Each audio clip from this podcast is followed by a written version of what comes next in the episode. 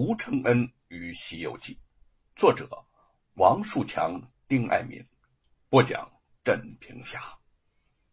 第十一章。一年之后，吴承恩终于写完了七书《西游记》，他和玉凤早已成亲，夫妻和美，婆媳融洽。牛中没了牵挂之心，也倦怠了卖艺漂泊的生涯，决定。回老家种几亩地，安心养老去了。玉凤含泪拜别了父亲，从此之后更是一心一意的照顾丈夫，侍候婆婆，与叶云的姐妹情谊也是有增无减。奇书继承，吴承恩心中最渴望去的地方，那就是美猴王的故乡云台山水帘洞。这本是他幼年曾经孤身到过之处，此番故地重游，心情却浑然不同了。当年的青涩少年，如今已经饱经患难，只有对美猴王的那份狂热喜爱，却是一如从前。水帘洞前的瀑水由天而降，如片片锦鳞，如红中碧玉。落在山谷中，发出惶惶大音，轰隆鸣响。吴承恩怀抱的那个美猴王，兴致盎然的游逛着，边走边对他说：“你看啊，你看啊，你喜欢这里吗？齐天大圣美猴王的家就在这个山洞里，这也算是我的家呀。”美猴王纵身穿进水帘洞里头，复又窜出，嬉闹不止，惹得吴承恩是放声大笑。突然之间，群猴聚集到吴承恩的身边。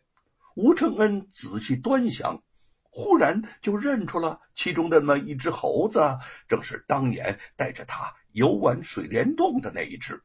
欣喜之下，他一把抱起了大猴子。猴子，你还记得我吗？我我我又来看你们来了。大猴子对他凝视半晌，吱吱的叫着，点了点头，转身窜进了水帘洞。吴承恩从怀里掏出早就准备好的果子，抛到空中，和群猴们争抢玩躲起来了。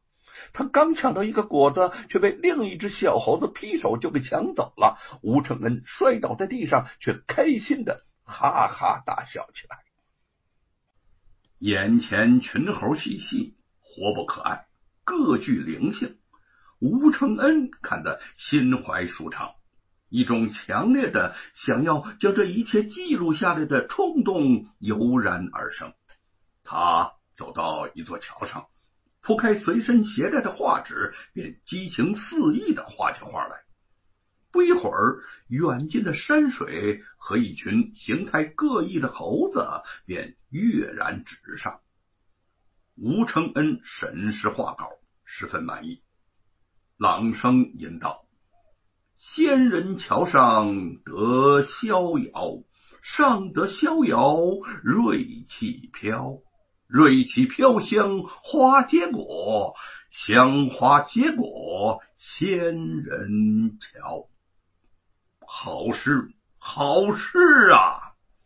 从桥的另一端传来的这声赞誉，让吴承恩猛然抬头，随声望去，发现慧芳和尚正站在桥头，微笑着望着自己。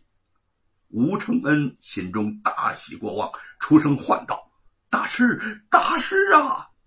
慧芳大师笑道：“我呀，就知道你会来的。”吴承恩随慧芳来到了平如禅院的禅房里，将自己的《西游记》捧给慧芳，并恭请大师指教。慧芳和尚微微一笑：“好好好，你的书老衲已经看过了。”吴承恩不解的说：“啊，我……”我刚刚把书送到您的面前，您怎么就会看过了呢？老衲看的是书，又不是书，看的是你的心。慧芳意味深长的说：“你还记得玄冥子道长吗？吴承恩点了点头，想起玄冥子道长在人参果上畅谈的情形，他指点自己美猴王不仅仅是佛门弟子，也是道家门徒，是三教合一之人，使自己开阔了视野，也增长了见识。可惜呀，最后却惨死在罗万金那个恶人之手。慧芳的眉目之间也闪过怀念之意。嗯，我二人结交十余年，经常在一起谈佛论道。他听说你著书言志，反抗恶人，欣然欲与你结交。念起玄冥子，二人都有些伤感。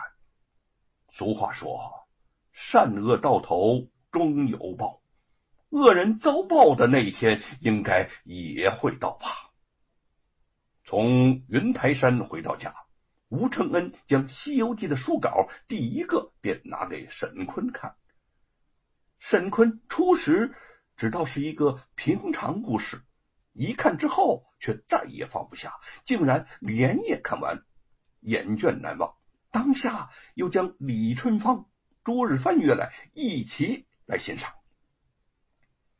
这一次的《西游记》书稿虽说参阅了唐三藏西天取经记、西游杂剧等戏文，但是内容比过去要丰富何止十倍呢？我呀，让美猴王使的是能大能小、缩放自如的如意金箍棒，自己多年来的心血之作得到如此的盛赞，吴承恩十分得意。他恃才自负，说的也确实是实话。朱日帆好奇的问：“对呀，承恩呐，你怎么会有这般的奇思妙想呢？”吴承恩更是得意，哈哈哈哈！这金箍棒是我在监牢中受衙役的使用的水火无情棍的启发。官场腐败，水火无情棍专打好人，可是我。偏让美猴王手持如意金箍棒专打妖魔鬼怪。吴承恩坐牢时吃尽了苦头，却因此想出了这个奇妙的构思，也算是没有白白的受苦了。想了想，吴承恩又接着说：“你们不知道啊，在监牢里，我遇到很多被告冤枉的好人，当时我就想。”难道人世间就没有敢伸张正义的英雄吗？所以我写美猴王，也写各色各样的恶鬼豺狼。